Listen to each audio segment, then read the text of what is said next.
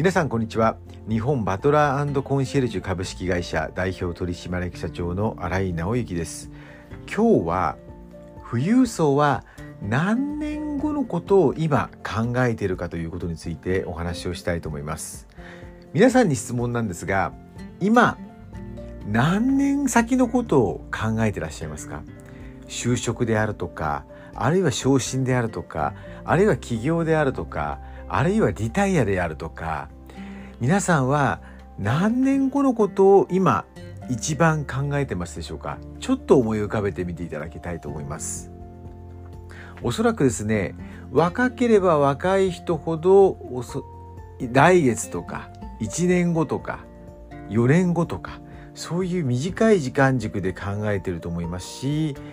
例えば40代50代ぐらいになってきますと、まあ、リタイア後、10年後、20年後、あと、あるいは老後どうしようかということで、30年後ぐらいを考えているかなと思います。この、どれぐらい先を考えているかということは人それぞれなんですが、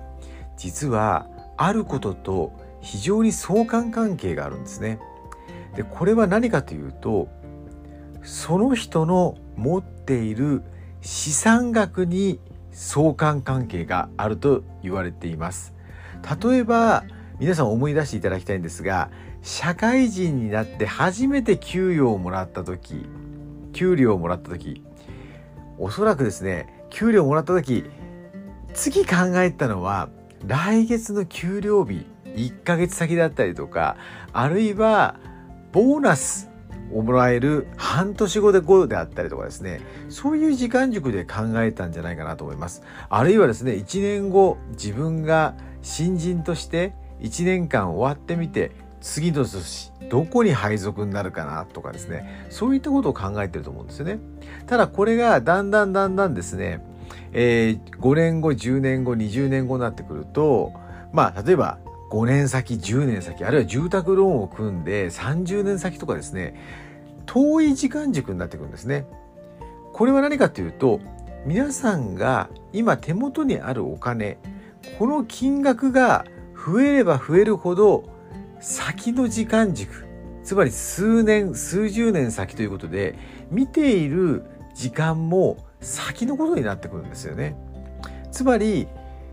手元のお金が少ない時というのはやっぱり来月あるいは人によってはその日暮らしどうしよう今日どうやって過ごそうかとかですねそういうレベルで考えてるんですがやはりその1ヶ月後困らないあるいは1年間困らないっていう状態に資産が溜まってくると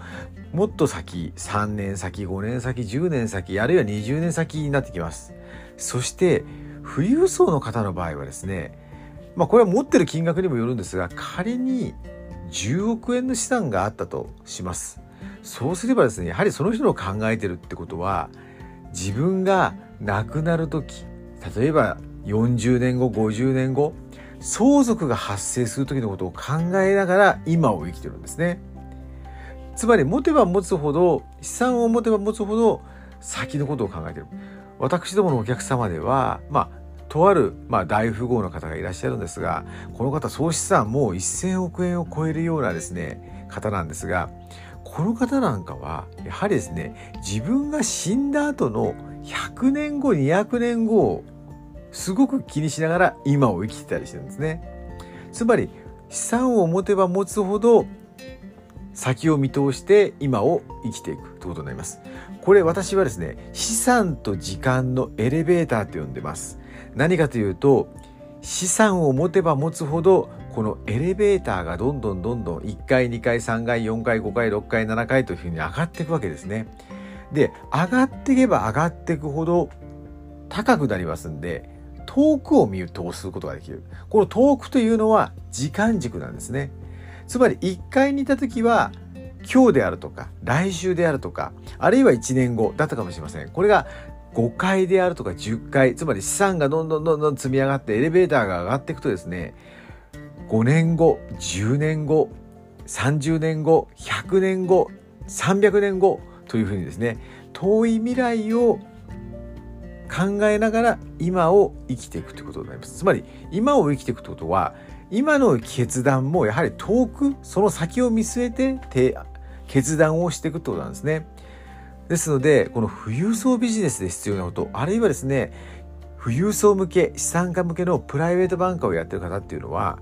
今年どうだとか来年どうだっていう話よりもやっぱりその方が相続する30年後40年後あるいは次の世代に資産を渡していく100年後どういうふうこの残した資産を子孫があるいはそれを継いだ人が活用していますか？ということをですね質問していただくとその方のですねお話が盛り上がるだけではなくてその方の本当の生きる哲学であるとかお金の哲学考え方価値観こういったものを聞き出すことができます。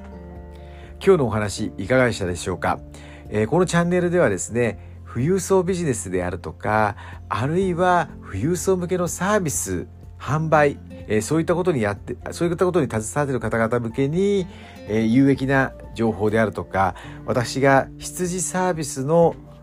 事業をですね通じて培った経験であるとか知識であるとかノウハウこういったものをお伝えしていきたいと思います。ご清聴ありがとうございました。